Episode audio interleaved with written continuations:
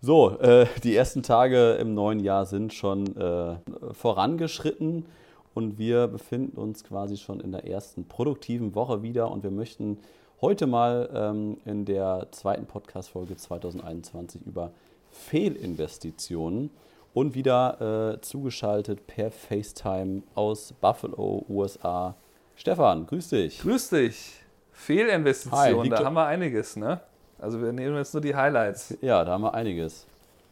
Ja, aber erstmal Schnee liegt, liegt aktuell bei euch? Nee, der, es hat ja an Weihnachten euch? sehr viel geschneit. Da waren mhm. bestimmt irgendwie irgendwas mhm. zwischen 10 und 20 Zentimeter, je nachdem man war.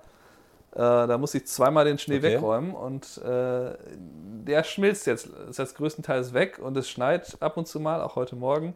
Aber es bleibt nichts mehr liegen, weil es immer so 4, 5 Grad mindestens ist. Ah ja.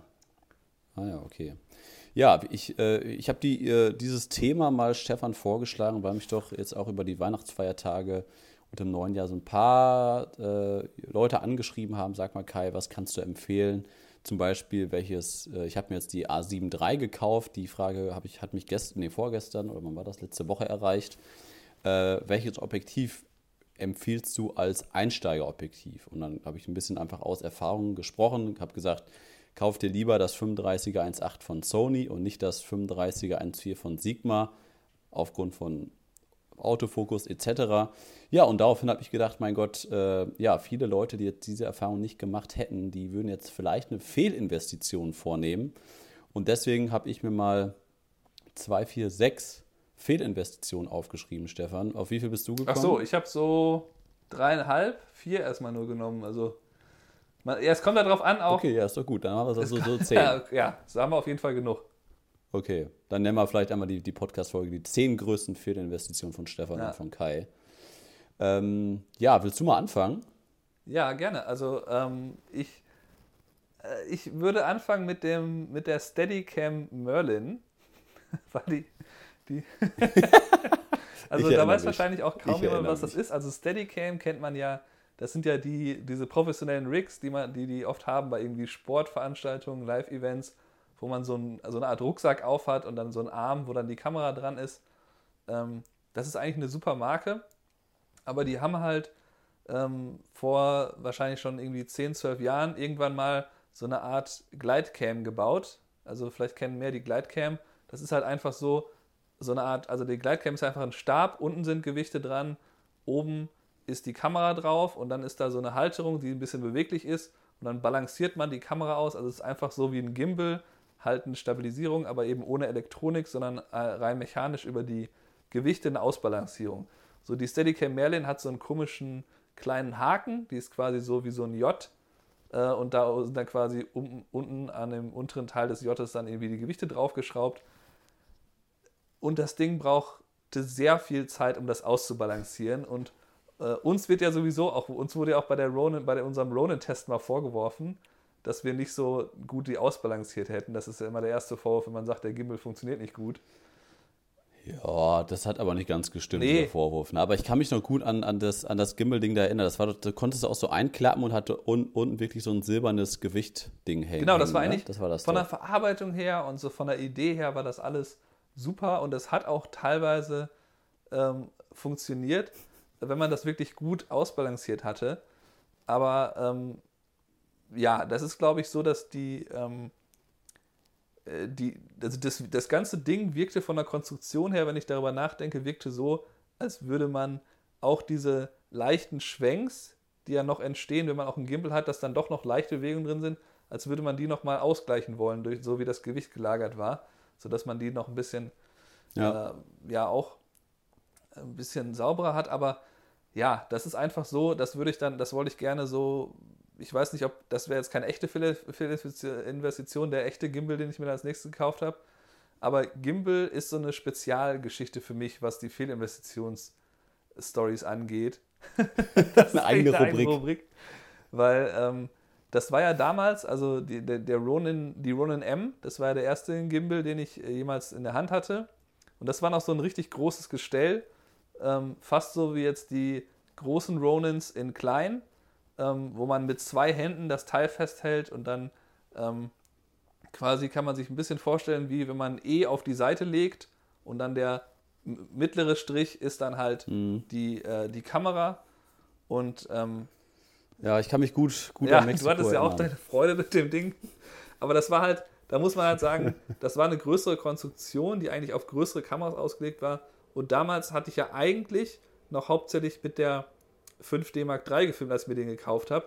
Und die hatte ja gar keine Stabilisierung und die brauchte deswegen quasi maximale Stabilisierung. Und dafür war das das richtige Gerät, aber für alle anderen Kameras, die wir dann später draufgesetzt haben, so diese ganz kleinen Sonys, war das halt völlig übertrieben. Und so gut das Ding an sich war, Ja, also das war keine Fehlinvestition, die Ronin M an sich, aber irgendwie generell ist er einfach so, dass der Gimbal, So. ich höre einfach von jedem, also ich wollte es quasi so eher als Warnung formulieren, jeder, der irgendwie anfängt, ja, ich will Video machen, aber ich habe noch nicht so richtig angefangen, ich brauche noch einen Gimbal, sagen die immer alle. Und dann denke ich mir halt, Nee. nein, auf keinen Fall. Also Richtig. deine Kamera hat eventuell schon Stabilisierung drin, wenn du schon bei spiegelloser Kamera bist. Und äh, das ist irgendwie eine, äh, da kann man sich halt sehr viel über die Zeitlupe retten. Wenn man äh, auch, wenn man Zeitlupe plus interne Stabilisierung benutzt, dann sieht das oft aus wie ein Gimbal. Und ähm, man braucht eben auch nur sehr selten diese großen Bewegungen. Also wenn man sich zum Beispiel vorstellt, man würde genau. äh, die Zeremonie ist aufgebaut, da stehen jetzt irgendwie die, die Stuhlreihen und man geht da einmal so komplett durch. Das ist einmal cool im Video. Wenn man das zehnmal einsetzt pro Video, dann ist das irgendwann so das, wie so ein Running Gag. Ja. Das, das funktioniert unter Umständen einfach nicht mehr. Und ähm, ja, deswegen, Ja, absolut richtig. Also das, das, das kann ich auch so bestätigen, dass die, ich habe ja auch die DJI Ronin S oder wie die heißt da, dieses Ein, Einhand-Gimbal-Ding, äh, was da vor zwei Jahren rausgekommen ist. Gibt es ja auch ein YouTube-Video von uns. Ähm, ja, und das ist meine gleiche Erfahrung, dass ich das eigentlich alle zwei bis drei Monate einsetze und vor allem auf Hochzeiten setze ich das gefühlt einmal im Jahr ein, wenn nicht sogar alle zwei Jahre, weil das einfach zu aufwendig ist. Deswegen äh, guter Tipp von dir, wenn du mit Video anfangen willst, das ist riesen Irrglaube, das Ding brauchst du ganz bestimmt nicht als allererstes. Äh, wie viel Geld war das? Was hast du oh, da die Steadicam dafür Merlin war recht teuer. Die hat irgendwie, glaube ich, 400, 400 Dollar. Die war halt schon stark runtergesetzt. Die hätte mal irgendwie doppelt so viel gekostet.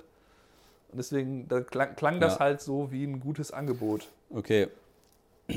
So, Stefan, ich muss hier ein bisschen durchpeitschen, sonst ist das hier nachher eine einstündige Ja, die anderen Sachen sind nicht so lang. Ich wollte halt diesen Sachen Gimbal vor uns. Unbedingt mal. Ach so. Ach so, okay. Ja, dein- wir schauen mal, ob die, Ding, ob die äh, so lang sind oder nicht. willst? Ja, mein erstes Ding ist, äh, wann habe ich mir das gekauft? Ich meine, das wäre 2018, nee, 2019 Ja. war das. Und zwar ein Teleprompter. Für äh, knapp 200 Euro habe ich mir Ja. das Ding bestellt und ich habe es immer noch, leider, leider. Und äh, ja, warum habe ich mir das gekauft? Weil wir natürlich für unsere Stefan und Kai Community, für unsere Videokurse, für YouTube, wollten wir einfach äh, gucken, wie können wir uns noch mehr optimieren. Also wie können wir quasi Inhalte noch besser auf den Punkt bekommen. Wie kriegt man das hin? Weil wir natürlich se- sehr, sehr viel frei sprechen und wir wollen immer in die Kamera gucken. Das soll möglichst äh, natürlich und entspannt aussehen. Und äh, da hatten wir ja vor allem zu Anfang, als wir, als wir noch nicht so viel Erfahrung vor der Kamera hatten, wie man frei redet, Schwierigkeiten. Und dann hast du das erstmal mit in den Raum geworfen, habe ich mir ein paar Sachen angeguckt, da habe ich mir damals für 190 Euro oder sowas bei Amazon dann so einen Teleprompter bestellt. Ähm, und das ist ja quasi so ein Spiegel, wo man äh, ein Display drunter legt und dann kriegt man den Text äh, quasi angezeigt, indem man den Text liest und hinter dem Spiegel ist die Kamera montiert. Man kennt das häufig irgendwie von Tagesthemen oder vom Heute-Journal. Die können ja auch nicht die ganzen Nachrichten immer auswendig. Die gucken einfach in, in den Spiegel, wo der Text spiegelverkehrt oder für die halt richtig dargestellt wird. Und für den Betrachter sieht man halt nicht, dass die Augen minimal von links nach rechts gehen und dass dieser Text minimal gelesen wird. Und ja, das war schon eine krasse Fehlinvestition, weil äh, ich dann natürlich erstmal muss ich mein iPad darunter legen, dann musste ich mir eine Teleprompter-App nochmal kaufen und da habe ich wochenlang wirklich recherchiert, was da die beste ist und die beste hat auch noch irgendwie 5, 6 Dollar im Monat, auch noch so ein Abo g- gekostet. Dann musste ich da die Texte äh, übertragen und dann musste man noch einspielen, äh, wie schnell soll dieser Text da durchlaufen. Also, und letztendlich habe ich das bei zwei Videos versucht und es sah immer scheiße aus. Also ich habe da nur schlechte Erfahrungen mitgemacht. Wie, wie war das bei dir, Stefan? ja- du du hast auch den- sowas mal eingesetzt, oder? noch, Ich benutze den auch noch ab und zu jetzt länger äh, nicht mehr, aber ähm, bei mir ist es, glaube ich, keine Fehlinvestition. Ich glaube, das ist halt so, ähm, dass der Teleprompter er, erfordert halt, dass du ein gutes Skript ausarbeitest. Und ich glaube, dass das daran liegt, dass du nicht so, dass du der Freund von mehr Stichpunkten bist bei, bei YouTube-Videos. Und ich finde es eigentlich gut, weil ich so vom Schreiben ja komme, Wirklich? weil ich früher als Journalist gearbeitet habe und sehr, sehr viel geschrieben habe. Ähm, finde ich das total praktisch, ja. wenn ich das ablesen kann. Ähm, und benutze den schon gerne. Allerdings ähm, habe ich, glaube ich, den falschen eigentlich gekauft, weil es gibt einen, der halt fürs, fürs iPhone ist und den man so an die Linse montieren kann. Der ist halt sehr kompakt. Ähm, okay. Und ich habe mir jetzt einen gekauft fürs iPad und habe dann gemerkt, wenn ich das iPad darunter lege, dann sieht man eben ganz klar, dass ich lese. Und ähm, ja, mit dem iPhone eben nicht. Ah, okay. Jetzt lese ich quasi auf das iPad-Ding, lege ich dann über das iPhone. Aber es funktioniert gut. Ah, okay. Ich, ich, ich finde das Aber das gut. geht dann auch von den, von den Texten? Ja, man, man, kann das wunderbar lesen. Die Entfernung passt, dass ich das. Man kann auch die Schriftgröße sonst einstellen. Und ähm, ja. ja, das. Aber. Bei, bei, welchem, bei welchem Video hast du das zuletzt gemacht? Oh, weißt du es noch? Nee. ja, so drei, vier Videos Kannst du ja noch mal schreiben, das würde mich mal interessieren. Ich habe das äh, öfter eingesetzt. Ja. Ich, ich rede natürlich trotzdem manchmal frei. Ich weiche halt quasi einfach mal kurz vom Skript ab oder formuliere das dann anders oder so. Ähm, eben damit es auch ein bisschen ja. freier wirkt. Aber ja, es ist, glaube ich, in dem Fall ganz klar eine Gewöhnungssache. Aber ich kann das schon verstehen. Man kauft sich das, wenn man das, man ist davon überzeugt, dass es richtig ist. Ich glaube, das ist die Geschichte hinter vielen von den Dingern, die wir jetzt erzählen. Ähm, dass es einfach so ein Ausprobieren ist, wo man dann sieht halt, naja. Genau, richtig. Ja, dann, dann lass uns mal mit dem nächsten weitermachen. Mit Nummer 3. Ja, da haben wir gestern Stefan. drüber geredet noch, ähm, als wir über neue äh, Softboxen geredet haben. Da hast du was mit, äh, was, äh, mit Spotlight erwähnt. Dann habe ich gesagt, ich habe ich hab auch von Profoto so ein Snoot, heißt das. Das ist so ein, einfach so eine Art ja. Trichter, also quasi, wo man die relativ großen Monolichter von Profoto, die ja so, weiß ich, 12, 15 Zentimeter große Kreise sind, die kann man dann ja. halt nochmal fokussieren. Ja. Das ist einfach so ein Trichter und dann kommt halt am Ende okay. sind halt so 5 cm. Ähm, Wie, und, und da hast du das genau, Original genau, das, von Profoto? Ich meine, das, das sind jetzt irgendwie. Äh, na, das, das ging. Das waren teuer. eigentlich, ich glaube, das war, sagst so um die 100 Dollar, aber es ist natürlich für einen Plastiktrichter sehr, sehr viel Geld. also, ja. und ich habe den wirklich original vielleicht dreimal da drauf gepackt.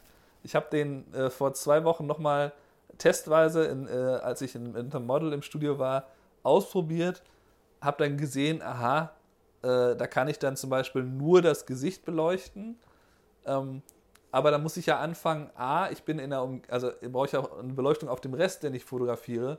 Das heißt, entweder benutzt man sowas ja nur als irgendwas, um irgendwie, keine Ahnung, eine Lampe im Hintergrund anzuleuchten, dass es aussieht, als wäre die an. Oder man benutzt das halt als den Fokus auf irgendwas legen, braucht dann noch andere Lichter. Also irgendwie äh, ja, das ist halt was, was ich, was bei mir jetzt noch nicht aufgetreten ist und ich brauche einfach, ja, brauche ich einfach nicht. Ich habe dann damals halt überlegt, als ich das Profoto-Licht neu hatte, was könnte ich denn so brauchen? Habe mir eine Softbox und das Ding gekauft und noch diese Grids und ich habe auch die Farben zum Beispiel ja. gekauft. Die setze ich jetzt erst nach fünf Jahren endlich mal ab und zu ein. Also, ja, das ist halt. Ja, okay. Also, also ich habe nur diese, diese Waben, die natürlich dafür sorgen, dass es halt nicht so streut, sondern gerichteter ist. Und diese, diesen Trichter, den habe ich mir nie gekauft, aber ich finde den Einsatz eigentlich ab und zu mal ganz cool, wenn man das noch punktueller ausleuchten will. Aber ich kann nicht schon verstehen, das sind 100 Euro, weil das kann man auch anders basteln. Und da kann ich ja jetzt mal im kurzen in diesem Zusammenhang schon mal kurz ankündigen, dass ähm, bei stefan und kai.de in den nächsten Wochen, vielleicht noch im Januar, äh, da ein bisschen was folgen wird in Richtung Blitzfotografie, mit welcher Ausrüstung man wie gut fotografieren kann, was wir einsetzen, welcher Lichtformer was macht und das dann halt auch mit einigen Beispielen. Da wird ein bisschen was kommen auf stefan und kai.de, aber da werden wir, wenn es dann soweit ist, im Januar oder in den nächsten Wochen, äh, das hier dann, dann natürlich nochmal thematisieren. Genau, ich finde, das ist ein großes Angstthema mit Blitzfotografie für viele Fotografen, auch welche, die schon lange dabei sind. Und ich habe das nie richtig verstanden, diese Angst, weil ich finde es nicht leicht unbedingt mit Blitzen, aber ich finde halt, da kann man halt sehr viel probieren, bis man dann da landet, wo man ist. Ja. Und ich habe jetzt die perfekte Überleitung ja, ja. eigentlich zum nächsten Fehlkauf, zu Nummer 4 oder beziehungsweise zu Nummer 2 von mir. Und zwar ein Blitz. Nein. Wer hätte das gedacht? Und zwar der Canon 580 EX. Oh. Stefan, kennst du den? Das ist ein Aufsteckblitz von Canon. Und ähm, der ist prinzipiell nicht ja. schlecht und prinzipiell habe ich den auch häufig eingesetzt. Äh, nur die der Zeitpunkt und wie ich den eingesetzt habe, das war der riesengroße Fehlkauf. Und zwar habe ich den mit als allererste Ausgabe für meine Selbstständigkeit ähm, mir zugelegt, weil ich gesagt habe, okay, ich habe eine Kamera, ich habe zwei Objektive, ich habe mich gerade selbstständig gemacht, ich brauche jetzt noch einen Aufsteckblitz für Reportagen ja. etc. Und der 580 EX ist halt der größte, oder ich glaube zu dem Zeitpunkt der größte gewesen mit der meisten Intensität. Ich hatte aber natürlich lichtstarke Objektive und der Blitz hat damals 550 oder 580 Euro gekostet. Was einfach unfassbar viel ist und was, glaube ich, genauso teuer war wie jedes Objektiv, was ich besessen habe und was irgendwie auch in keinem Verhältnis stand. Die 5D Mark II hat, hat irgendwie vor zwei Jahren, bevor ich den gekauft habe, diesen Blitz zweieinhalb gekostet. Und dann kaufe ich mir so einen Blitz für fast 600 Euro. Und das Ding ist halt, ich bin nicht der Typ, der TTL blitzt, also der automatische Einstellung, einfach Kamera alles in Automatik stellt und den Aufsteck, Aufsteckblitz alles automatisch stellt. Deswegen kann ich, glaube ich, behaupten, dass ich nie bis heute in zehn Jahren Nutzung die, den TTL-Modus genutzt habe, sondern immer alles nur im M-Modus, weil ich immer alles selber kontrollieren möchte und möchte weniger oder mehr Power geben, damit mir bloß nicht die Technik sagt, ja, ich mache jetzt mal hier das und das und das, sondern ich habe immer nur den M-Modus genutzt. Und da weiß ich, glaube ich, eigentlich erst seit, seit dir, seit Yongnuo oder seit, äh, keine Ahnung, zwei, drei Jahren, dass man sich auch von Yongnuo für 50 Euro einen Aufsteckblitz kaufen kann, der nur manuell Oder kann. halt für 100 einen, der ja, und genauso stark ist wie der, den du, von genau. gerade gesprochen hast und der halt auch TTL hat. Genau. Genau, oder für 100 einen von Yongnuo mit TTL. Also ja, das, aber das auch wieder genauso wie du eben gesagt hast, keine Erfahrungswerte, einfach mal kaufen. Das waren auf jeden Fall 400 Euro für die Tonne. Ja, kommen wir, äh, kommen wir zum, zum nächsten Fehl, Fehlkauf, Stefan. Was hast du denn? Ähm, ich habe was, äh, das ist ein bisschen, bisschen schwierig, den, äh, den Small HD, dieser Monitor, das ist so ein externer Monitor mit 5 Zoll, der halt Full HD hat.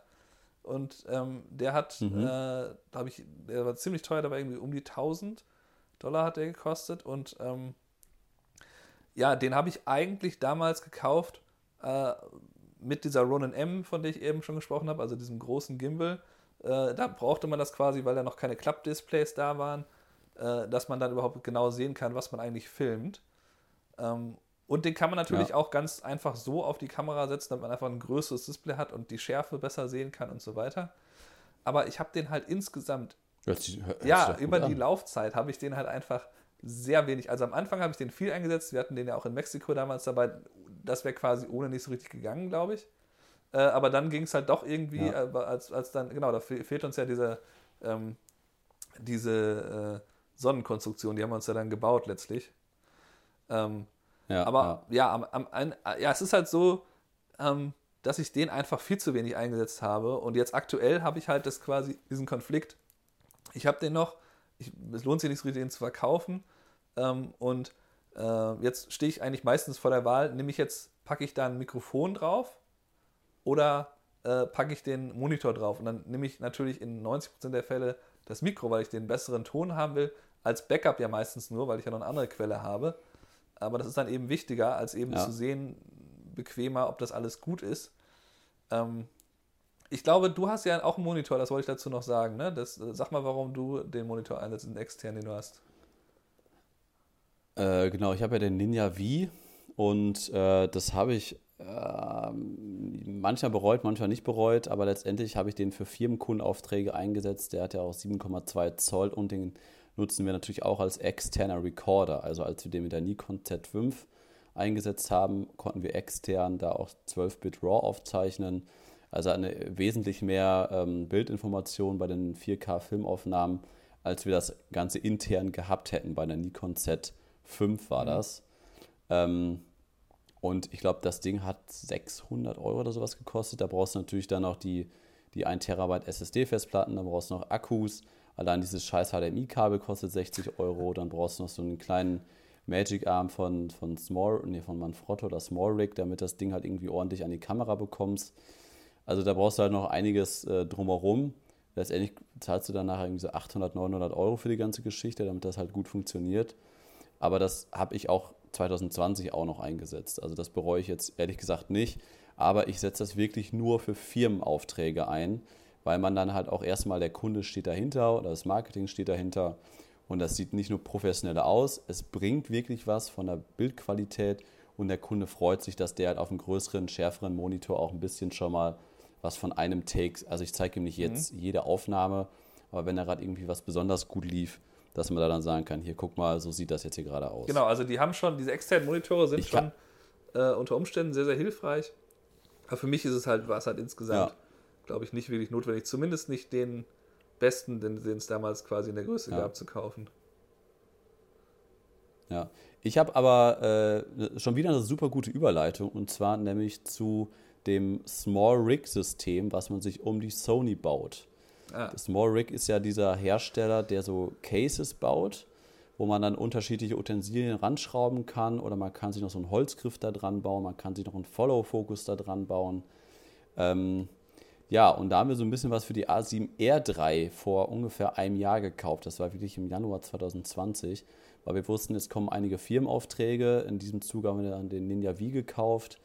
Und das Ganze hat das alles noch viel, viel komplizierter gemacht, indem diese ganze Konstruktion größer geworden ist. Den Follow-Focus habe ich, ich glaube, einen Tag eingesetzt, da ist mir das Ding tierisch auf die Nerven gegangen, ähm, weil ich nicht, ja, weil ich viel mit dem Autofokus gearbeitet habe oder halt einfach das Ganze noch komplizierter gemacht hat. Dieser Holzgriff, der ja alleine 80 Euro, glaube ich, kostet, der war da, das hat irgendwie auch keinen keinen Sinn gehabt. Da kann ich meine Hand auch direkt in die Kamera legen.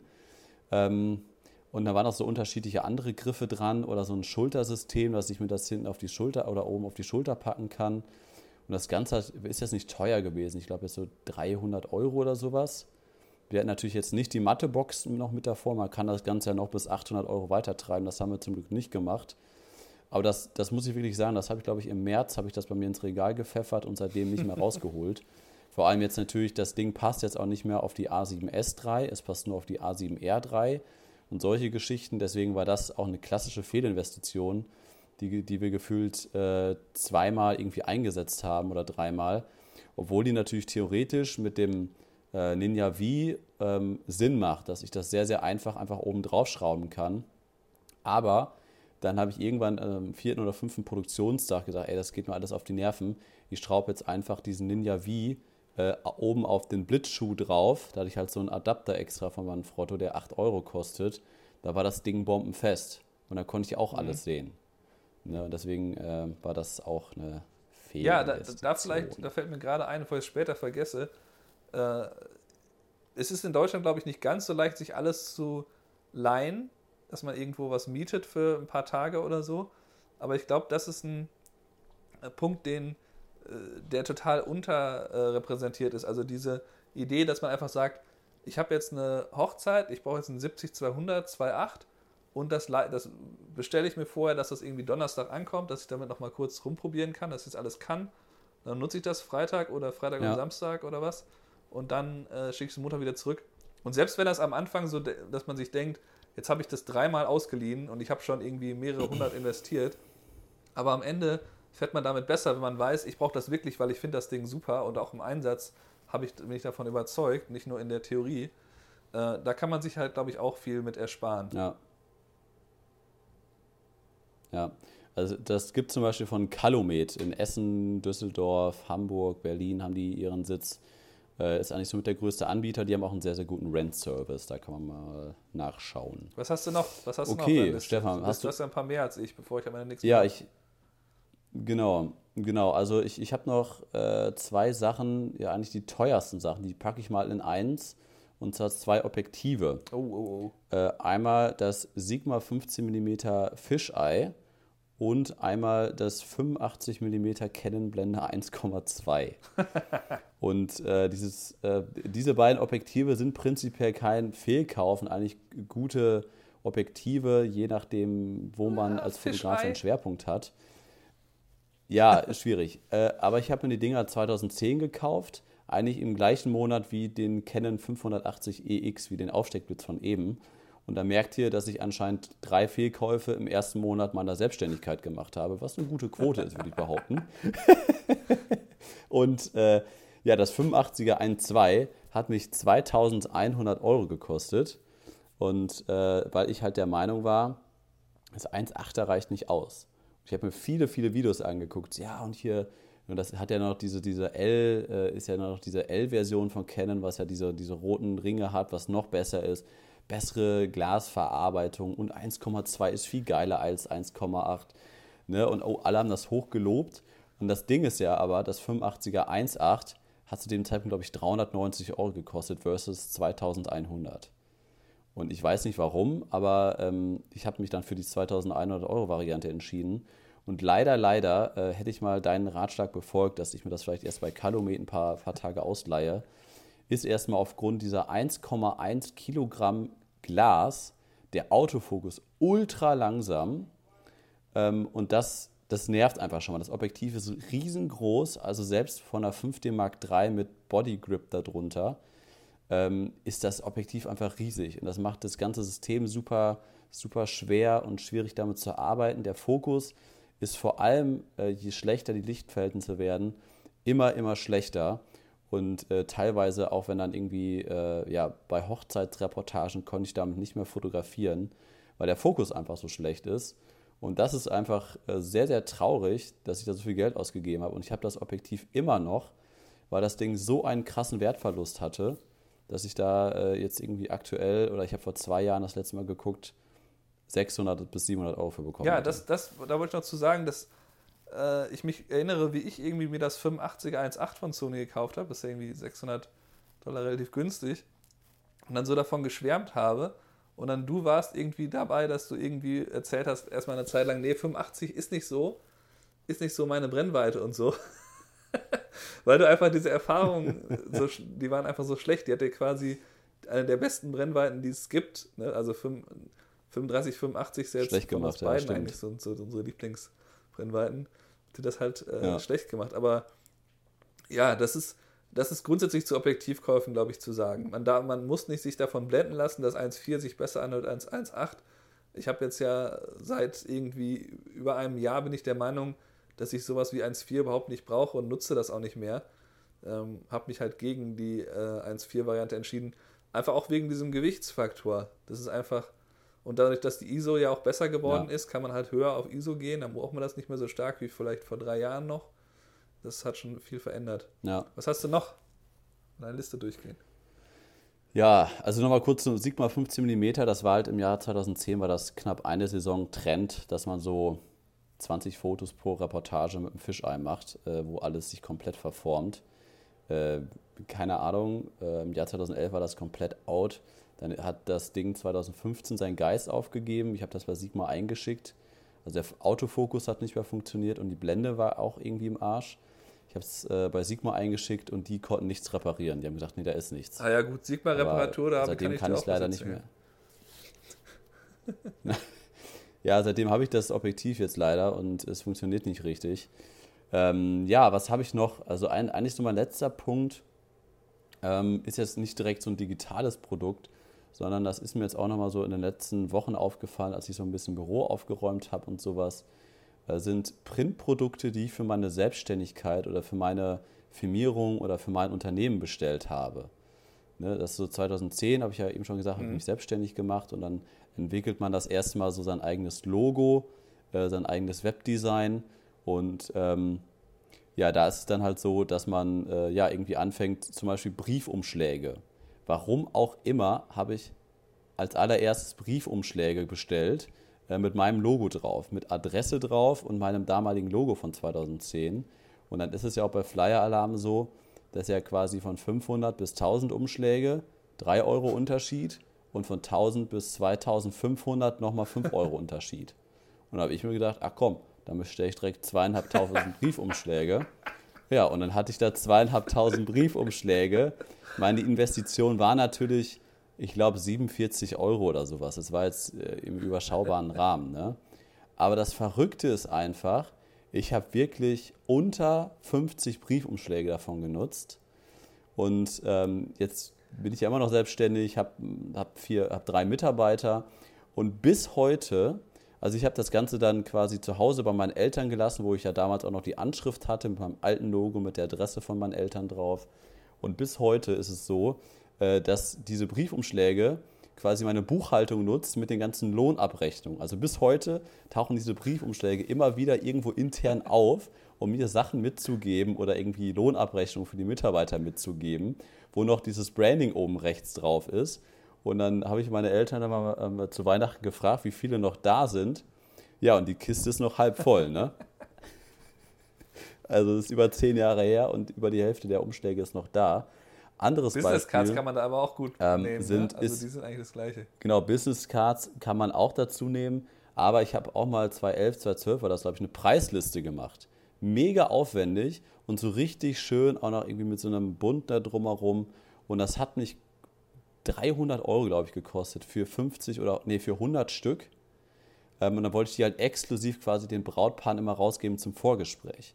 Fehler war aber nur, dass die Preise, ich hatte natürlich, ich war auch so schlau, habe die Preise mit reingeschrieben und die Preise waren nur ein Jahr gültig. Und ich konnte die Dinger nur ein Jahr einsetzen und im nächsten Jahr waren die Preise alle schon wieder viel höher und ich konnte die Dinger nicht mehr verwenden. Ja, das, mit- ja, das mit den Preisen, das, das, das kann man auch gut, Flyer. das ist ein guter Tipp. Da kann man halt lieber irgendwie, wenn man eine Broschüre macht, erstmal ohne Preise und dann halt quasi so ein, so ein Einlegeblatt Ja. oder so da reinlegen. Genau, oder Fly- Flyer auch genau das gleiche. äh, Das, äh, die kann man natürlich, wenn man sich jetzt einmal auf ein Logo festgelegt hat, und ich habe jetzt vor, glaube ich, vier Jahren oder so mein Logo noch einmal geändert und das wird jetzt auch so stehen bleiben. Äh, Von daher, klar, die kann man immer irgendwie nutzen, aber dann ist da auch irgendwann so der eigene Anspruch, dass man sagt, oh, die Flyer sind jetzt schon wieder zwei, drei Jahre alt oder die Fotos gefallen mir nicht mehr oder da würde ich heutzutage einen anderen Text draufpacken. Deswegen äh, finde ich, sind Flyer auch immer relativ schnell nicht, nicht mehr so aktuell oder für einen selber nicht mehr das, was man oder wofür man eigentlich stehen möchte mit seinem Werbematerial. Deswegen finde ich so Printprodukte immer sehr, sehr schwierig. Ja, dann ähm, würde ich sagen, man, man kann eigentlich, also ich habe mir noch zwei Dinge aufgeschrieben und die passen halt sehr gut, um das, um das Fazit äh, damit auch gleichzeitig einzuleiten. Also werde ich die mal kurz erwähnen. Also der, ähm, das, der eine ist dass, äh, der Monopod fürs Filmen. Da habe ich mir halt extra einen von mein Foto gekauft mit so einem Kugelgelenk äh, unten dran. Der hat quasi so drei so ganz kleine Beine, die man immer so ausklappt. Und dann ist da so eine Kugel, sodass man den Ja. halt bewegen kann und man auch so leichte Bewegungen dann halt machen kann. Ähm, und ich hatte das halt in einem Videokurs gesehen, einem der besten Videokurse, den ich eigentlich je gesehen habe, über wie man Hochzeiten filmt. Und äh, Auf Stefan ja, und genau. Kai.de. Das gab es damals noch nicht. Ähm, und äh, ich habe den ein paar Mal eingesetzt und habe aber irgendwie festgestellt, ähm, das ist für mich einfach nichts. Wahrscheinlich auch, weil ich dann irgendwann Kamera mit interner Stabilisierung eingesetzt habe und so. Ähm, es war für mich einfach immer zu nervig, ähm, halt den dann immer richtig auszufahren auf die richtige Höhe. Also dann, dann wird man irgendwie faul im Sinne von, okay, will, will ich jetzt aus der Hüfte Ja. filmen? Will ich jetzt Augenhöhe filmen? Will ich so in der Mitte äh, filmen? Und dann muss man halt immer wieder da rumverstellen. Das dauert zwar nicht lange, aber es ist halt trotzdem immer wieder extra Aufwand. Und ich habe mich da nie richtig dran gewöhnt. Ich habe jetzt, glaube ich, sogar zwei von den Dingern. Einer liegt im Studio, wusste ich schon gar nicht mehr, dass ich den noch habe. Und den anderen, den sehe ich halt ab und zu mal hier. Äh, und denke mal manchmal, ich könnte ihn einsetzen. Dann nehme ihn ein, habe ihn einmal jetzt nochmal mitgenommen und dann nicht benutzt. Ähm, ja, das ist halt, äh, wollte ich nochmal als Beispiel sagen, ähm, wo man einfach äh, vielleicht Fehlinvestitionen sollte man sich nicht zu sehr ärgern, weil man die letztlich irgendwie auch ein bisschen machen muss, glaube ich. Also ich glaube, man muss halt sich ausprobieren. Man muss sich zum Beispiel, beim Monopod kann man ja sagen, man kauft sich einen Gimbal und man kauft sich einen Monopod. Und für den einen ist vielleicht der Monopod genial und der gewöhnt sich daran, findet das super. Und für den anderen ist der Gimbal halt besser. Und ähm, da ist einfach die, da ist einfach die äh, Sache genauso eigentlich beim Rotolight, was ich auch nochmal erwähnen wollte. Das ist halt so ein LED-Licht, so ein rundes, das Ja. ist vielleicht so 20 Zentimeter Durchmesser, äh, hat halt, kostet irgendwie 400 Dollar, ist halt ein super Licht, man kann auch die Farbtemperatur einstellen, hat eine ganz gute Größe, also ungefähr so groß wie ein Kopf ist es ja letztlich. Ähm, aber es ist dann irgendwie so, das habe ich auch dafür, was es kostet, viel zu wenig eingesetzt. Er hätte auch jedes für, keine Ahnung, 100 Dollar LED-Panel auch ausgereicht. Ähm, das sind halt alles Sachen, man muss halt ausprobieren, was einem liegt. Und wie gesagt, durch das äh, erstmal gut natürlich informieren und recherchieren kann man das einerseits ein bisschen ausgleichen, aber da lässt man sich dann vielleicht auch leiten. Manche Dinge habe ich mir genau gekauft aus einer Recherche heraus oder viele dieser Dinge. Und auf Ja. der anderen Seite halt, ähm, ja, muss, kann man das halt über das Mieten nochmal ein bisschen steuern, dass man sagt, ich leihe mir das mal von jemandem aus, den ich kenne, oder ich äh, bestelle mir das irgendwie, weil das zu speziell ist, da kenne ich keinen, der das hat. Und man testet es dann halt zwei, dreimal. Man kann auch so, sich so eine Regel theoretisch überlegen, wenn ich es mit zweimal ausgeliehen habe oder dreimal, dann äh, kaufe ich es mir dann. Ähm, irgendwie sowas. Ja. ja, dann haben wir eigentlich, haben wir glaube ich jetzt alle Punkte genannt. Ja, haben wir eigentlich alles, ne? Ja, aber man, man, muss ja auch einmal ganz klar dazu sagen, also vor, vor zehn Jahren, äh, in meinem Fall, also zum Beispiel, ich habe mir auch das 70-200 2.8 damals gekauft, auch in diesem Jahr mit dem 85er und dem Sigma 15 mm. Das habe ich nie bereut, dass ich das gekauft habe. Aber da war es auch so, das wollte ich vorher testen und ich kann mich noch ganz gut daran erinnern, es gab keinen Rental-Service. Oder ich habe keinen guten Rental-Service gefunden, irgendwie, der mir das nach Hause ja. schickt. Und dann habe ich das bei Amazon bestellt, habe das erstmal bezahlt und dann äh, habe ich das irgendwie auf zwei Hochzeiten eingesetzt. Dann habe ich es erstmal wieder zurückgeschickt zu Amazon und dann habe ich überlegt, okay, wie gut war das? Dann bin ich wieder auf zwei Hochzeiten gegangen und dann habe ich gemerkt, oh, die lange Brennweite, die fehlt mir irgendwie. Das Objektiv war doch ganz geil. Und dann habe ich es mir gekauft und auch behalten. Ne? Und damals gab es auch noch gar nicht diese vielen Hochzeitsfotografen. Damals gab es keinen Podcast, damals gab es keine Videokurse oder Julia und Jill gab es auch noch nicht oder irgendwelche anderen, wo man sich dran orientieren konnte oder wo man mal eben kurz eingeben konnte, äh, die besten beiden äh, Porträtobjektive für Hochzeitsfotografen weil 2010 fing das gerade erst mal an in Deutschland. Deswegen konnte man sich da an relativ wenigen Leuten im Umfeld oder in Deutschland orientieren, was natürlich jetzt zu dieser Zeit wesentlich einfacher ist, dass man sich, wie äh, jetzt unsere Zuhörer das bei uns machen, einfach mal ein bisschen nach links und rechts guckt und sich das ein bisschen ein paar Meinungen mit anhört. Und so kann man, glaube ich, schon generell ja, diese Fehlinvestition äh, ein bisschen mehr minimieren. Ja, das ist, glaube ich, auch ein Muster, ja. ähm, was du jetzt gelernt hast, dass sich das über die Jahre auch so verändert. Das sind ja auch Dinge, zum Beispiel dieser Monopod, den habe ich äh, aus diesem Videokurs empfohlen bekommen, weil der Filmer da halt Canon eingesetzt hat und da gab es halt keine Stabilisierung. Da war der Monopod gut für, um das auszugleichen und da hatte auch keine Slow Motion ah, ja. und das konnte man dadurch gut ausgleichen. Und ähm, das ist dann einfach so, wenn man das dann halt, wenn er das dann fünf, fünf Jahre nachdem er das anfängt im Videokurs erzählt, äh, oder ich den erst dann gucke, dann ist das vielleicht mit den Kameras, die ich zu dem Zeitpunkt einsetze, schon gar nicht mehr notwendig. Und er benutzt aber noch bestimmte alte Sachen. Also er hat zum Beispiel noch ein uraltes Schnittprogramm benutzt, weil das nie wieder geupdatet wurde und er keinen Bock hatte, sich an was Neues zu gewöhnen. Das sind halt Dinge, ne, die man halt auch ja. manchmal empfohlen bekommt von Leuten, die sich angeblich gut auskennen oder die es eigentlich gut machen. Äh, da muss man auch darauf achten, dass eventuell dann nicht das schon irrelevant wird durch den Fortschritt. Also das ist vielleicht auch noch ein gutes, ja. gutes Stichwort. Ja, sehr gut. Dann war es das ja für diese Woche mit den größten Top 10 Fehlinvestitionen von Stefan und Kai.